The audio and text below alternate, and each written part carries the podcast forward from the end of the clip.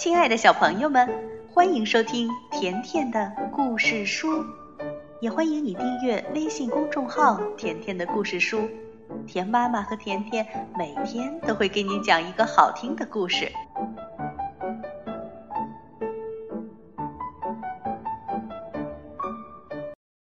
小朋友们，今天甜妈妈来讲的这个中国的童话故事来自哈尼族，故事的名字叫。火童。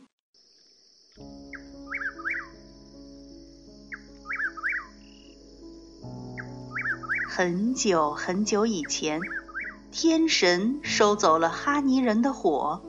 从那天起，铁匠的火炉里没有火了，做饭的火塘里没有火了，连照明的火把上也没有火了。黑暗。寒冷和恐惧笼罩在人们心头。明扎是一个十七岁的男孩。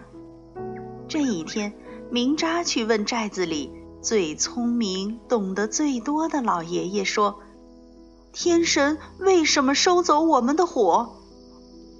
老爷爷说：“我夜夜祷告，询问上天。”可是天神根本不理会，我猜想是我们做错了什么，才会遭受到惩罚。明扎说：“我去找天神要回我们的火。”于是老爷爷送给他一张金弓箭和三支金箭。还有一口袋家乡的泥土和一葫芦家乡的泉水。老爷爷告诉明扎，神住在遥远的天门山上。明扎背起东西上路了。不知走了多少天，大地变得火烫，空气中弥漫着刺鼻的气味儿。明扎热得走不动了，靠着一棵枯死的老树桩喘气。水，水！老树桩忽然说话了。原来树桩没有死啊！明扎赶紧掏出葫芦，把家乡的泉水一股脑儿地倒在了树根上。老树桩长舒一口气，伸展枝条。嘎啦嘎啦地生长起来，甚至还发出了嫩绿的新芽。谢谢你，孩子，很久没有喝到这么好喝的水了。树桩爷爷，这里发生了什么事儿？明扎环顾四周，问道。这里原本是一大片原始森林，我是森林里最年老的树神。老树桩告诉明扎，在他还没有出生的时候，村长就带着人砍光了所有的树。当最后一棵大树，也就是树神的身体被砍走后，天空中响起了从未有过的炸雷。老树桩叹息道：“那是天神在发怒。”明扎说：“我正要去找天神，向他要回我们的火种。”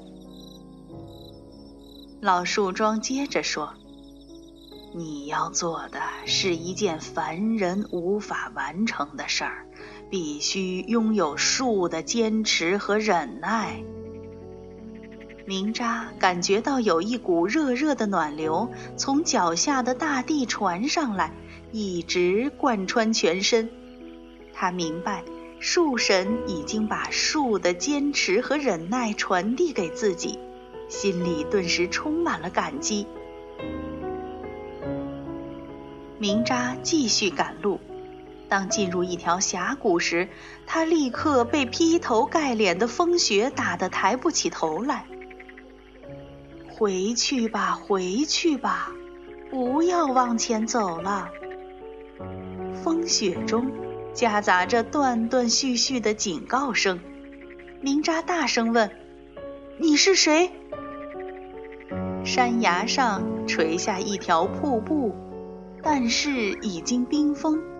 明扎惊奇地看见，冰里面有一个美丽的女人。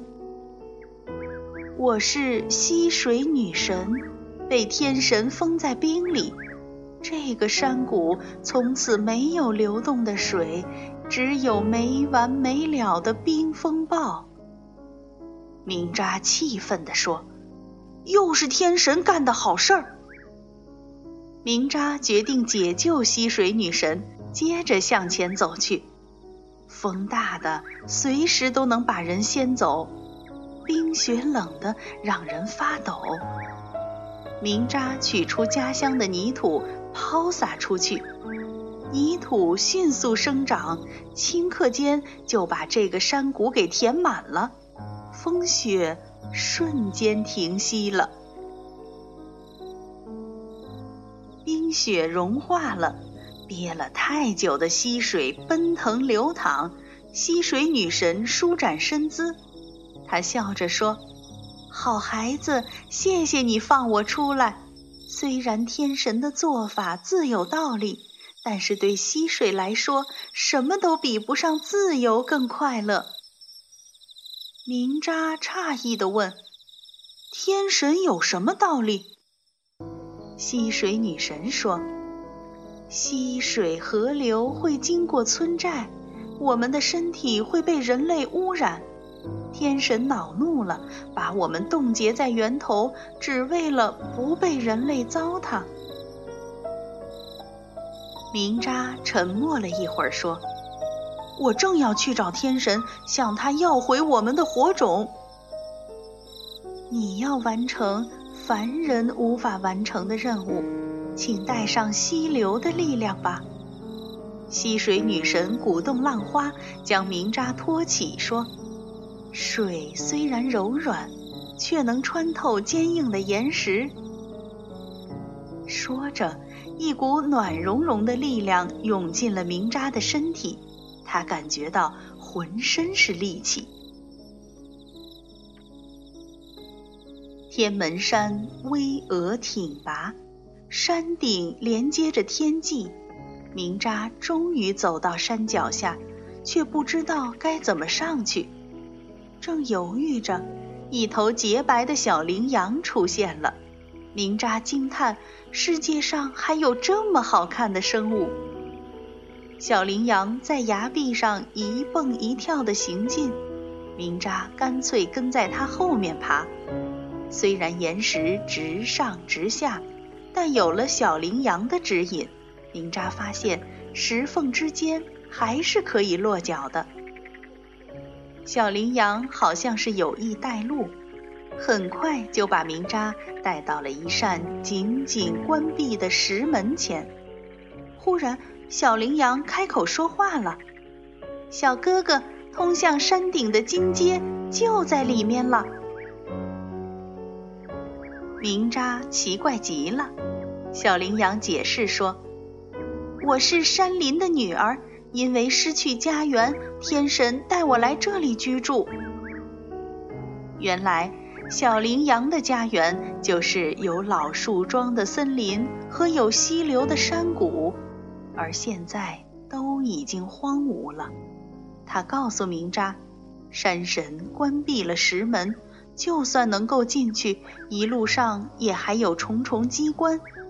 小羚羊说：“山神已经下决心和人类断绝关系了。”明扎说：“我一定要见到山神，请他还回我们的火种。”明扎取出金弓箭，搭上一支金箭，射向巨大的石门。轰隆一声，碎石迸飞，金光万道，金色的台阶就在眼前。小朋友们，勇敢的明扎已经找到了通往山神住所的路，那他能够见到山神，为寨子里的人们取回火种吗？明天，田妈妈接着给你讲火童的下集，再见吧。